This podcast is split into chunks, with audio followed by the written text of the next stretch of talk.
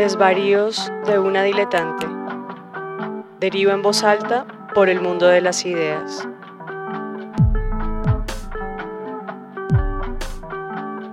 Entrégate conmigo a la asociación de pensamientos aparentemente inconexos.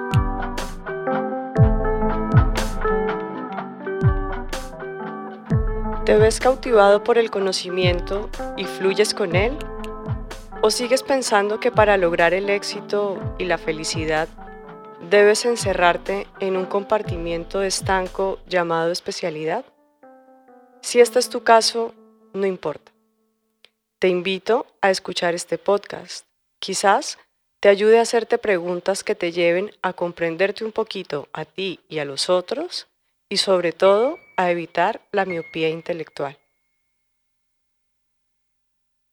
Como yo soy diletante, autoproclamada y feliz de serlo, me gusta mucho la ciencia, me gusta mucho la filosofía y me gustan las artes. Entonces, sé que en esos ámbitos la palabra diletante es una palabra peyorativa, que da miedo.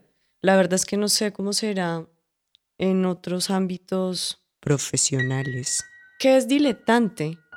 hasta donde sé, diletante es una palabra italiana, creo que nació por allá en el siglo XVIII, que tiene que ver con deleitarse, del gozo y el disfrute por muchas cosas. Entonces eso me hace pensar un poco en Pío Baroja, que decía que no le tenía miedo a ser un diletante no le tenía miedo a la palabra y a la experiencia del diletante.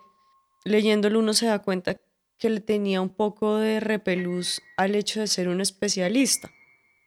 Cosa que, por ejemplo, en la época en la que yo me formé, estaba muy mal visto ser un diletante. El que fue músico tiene que ser músico para toda la vida. Y es un sino trágico, ¿no? La profesión es un sello como, como los sellos de las vacas o como la estrella que se le cosía los sacos a los judíos, tal cual.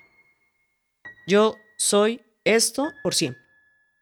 Pío Baroja en cambio, pensaba que un intelectual, una persona que quería desarrollar su espíritu en cualquier oficio o experiencia intelectual, sea las artes, las ciencias, la religión y la filosofía, pues tenía que tener unas redes neuronales y una conexión cerebral amplia para entender el todo desde las partes. Y eso es una forma muy chévere de entender la diletancia. Yo, que soy diletante, por tanto curiosa de las cosas que me gustan, pues te puedo mantener una conversación sobre la Segunda Guerra Mundial. El deleite de saber sobre la Segunda Guerra Mundial o sobre cualquier otro tema que me llegue a apasionar, pues no pasa por convertirme en una historiadora. Porque si hay algo que me gusta y que lo quisiera compartir con los demás es que yo tengo una pulsión vital y es que me gusta la creación. No me importa cómo, pero me gusta la creación. Entonces no tengo aspiraciones de historiadora, como no tengo ambiciones de economista y mucho menos aspiraciones de médico, pero soy una persona curiosa en todos esos ámbitos porque Primero soy un cuerpo físico antes que cualquier otra cosa. Sin el cuerpo físico sería imposible mantener una experiencia vital. Por tanto, me gusta el tema de la salud, de la nutrición, de la biología, la biología molecular, la neurociencia, me parece interesantísimo. Si habito este cuerpo, ¿cómo no entender o intentar más bien conocerlo? No pretendo ser una economista, pero estoy inmersa en una época y en un sistema con unos mecanismos tan sofisticados, es imposible no verse seducido a leer cosas de economistas interesantes. ¿No les pasa a ustedes? El conocimiento es como la comida o la sexualidad. Una vez que descubres una capa, no puedes parar. No conozco nada más voluptuoso y e increíblemente sexual, ¿no? Por poner una metáfora extraña, pero para que nos entendamos, que el conocimiento. Me veo seducida por él, supongo que le debe pasar a muchísima gente. ¿Y dónde está el pecado?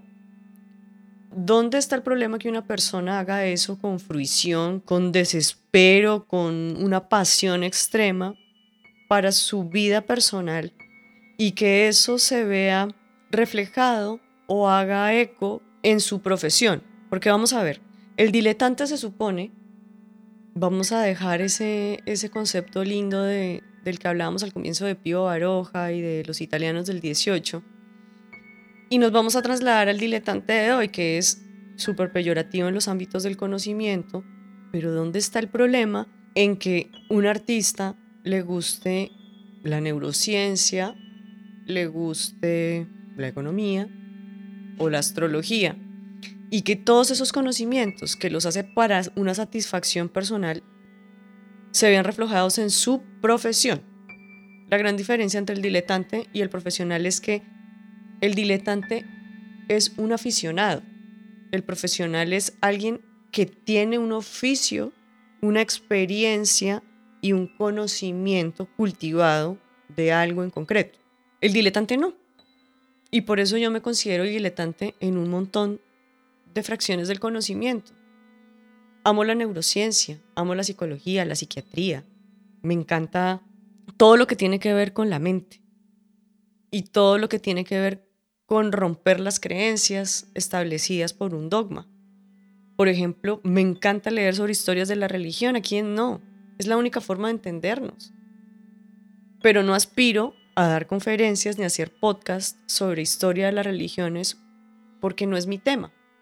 Pero sí considero, como Pío Baroja, que todo ese amplio espectro de conocimiento que nos rodea, desde lo cotidiano hasta lo sublime, ¿cómo no hacerlo de uno? A veces pienso que los suicidas son gente que se dan cuenta de que la vida es tan terriblemente excitante que asusta tanto que es mejor no estar acá. Claro, alguien me va a poder decir, ay no, los, los, los suicidas son unos nihilistas, no creen en la vida, son existencialistas. Yo como suicida puedo decir que a veces la vida da tanto miedo en su amplitud, en su belleza trágica, pues que sí, que da miedito. Y que uno quiere conocerlo todo. Y quiere saberlo todo. Y que entonces vienen ahí los prejuicios de un montón de gente congregada en un rebaño que te obliga, si tú eres profesional del diseño, solo háblame de diseño. O solo háblame de arte. Dedícate a hacer esas dos cosas. Y yo no estoy para nada eh, de acuerdo con esa perspectiva de la vida. Leyendo hace poco una muy bonita biografía sobre David Lynch, pensaba que David Lynch es una persona tremendamente inspiradora porque no tiene miedo y no le hace caso a nadie, ni a su puta madre. El man hizo películas y en sus películas fue el director de arte básicamente. Y esto va dedicado a mis amigos productores de cine y realizadores audiovisuales que no entienden que un director de cine también puede ser el director de arte.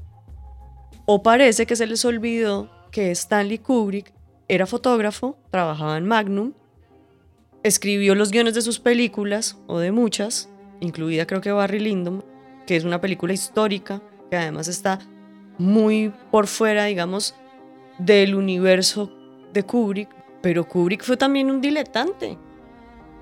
Hizo y asesoró al director de arte, al diseñador de producción, como se llama ahora, de Odisea del Espacio. Y le dijo, la quiero así, los colores son estos. Y al de la música le dijo, hombre, yo quiero que la música suene así. Claro, tenemos la disculpa que es que no, es que los directores de cine son estas mentes que, que lo ven todo, ¿no? Que, fíjense que a David Lynch le cayó además el hashtag de diletante y al mal le importó un soberano pepino. Siempre ha hecho lo que ha querido y ha experimentado. Y pienso que los que, los que se quedan con los hashtags pegados son los que frenan la evolución de todos nosotros. Volviendo a hablar de, de David, a pesar de que pareciera ser, ¿no? pues yo no lo conozco, un tipo con un contacto, digamos, con un desarrollo espiritual chévere, pues el man ha hecho publicidad. de pronto un gurú de la espiritualidad, un meditador, yogi, diga, no, es el colmo, es el colmo que se venda el sistema y haga publicidad. ¿Por qué? ¿Por qué? Si le sale de los cojones hacer publicidad. Es que uno tiene que hacer en cada momento lo que le sale del coño. Porque la experiencia humana y la experiencia personal aquí es para eso, para caerse y aprender, es un proceso. Y entonces prefiero definirme como diletante que como artista, por ejemplo, porque los artistas no perdonan a un diletante, como pasa con los científicos o con los filósofos. Fíjense bien que los campos que yo he mencionado son todo campos que tienen que ver con el tema de las ideas, de la razón. David Lynch hizo publicidad, hizo cine, con sus propias manos construyó todos los decorados de sus películas, o de casi todos, mientras no tuvo presupuesto. Ahora se dedica a dar charlas por el mundo sobre la meditación. Experimentó con todas las cámaras de video y sistemas ópticos para grabar y retener la imagen. ¿Dónde está la diferencia entre un experimentador y un diletante? Que no se nos olvide que Lynch estudió bellas artes. Y las bellas artes nada tienen que ver con la meditación. Y hoy la plata que se está ganando David, claro, se la gana por las regalías de lo que hizo y seguir haciendo. Pero también se gana dinero haciendo charlas sobre meditación. Tiene una fundación sobre eso, acerca de ese tema concreto. Creo que ser libre, que también es una de las utopías humanas más grandes que existe, es hacer lo que uno quiere hacer cuando lo quiere hacer. Así que los motivo a que hagan lo que les pide el cuerpo cada vez que el cuerpo lo pide. Y saben bien a lo que me refiero. Si el cuerpo les pide matar a alguien, pues hombre, estamos hablando de otro tipo de peticiones. Lo que quiero que sean estos monólogos de, de una diletante es un acercamiento desde lo cotidiano y desde una experiencia personal a todas esas cosas que nos encorsetan y no nos dejan respirar a partir de una experiencia humana súper irrelevante como es la mía. Los dejo con ese pensamiento. ¿Cuál es la diferencia entre el experimentador y el diletante en casos concretos como el de David Lynch o el de el manoseadísimo Leonardo da Vinci? Nos oímos en el siguiente podcast.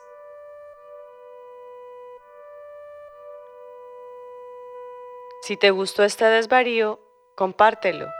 Quizás ayudes a que otro diletante pueda cambiar el mundo y su mundo. Si quieres estar pendiente de los próximos desvaríos de la diletante, síguela en Facebook y en Instagram para enterarte de todas las novedades. También síguela en sus canales de iVox y Spreaker. Muy pronto también en la web www.desvaríosdeunadiletante.com.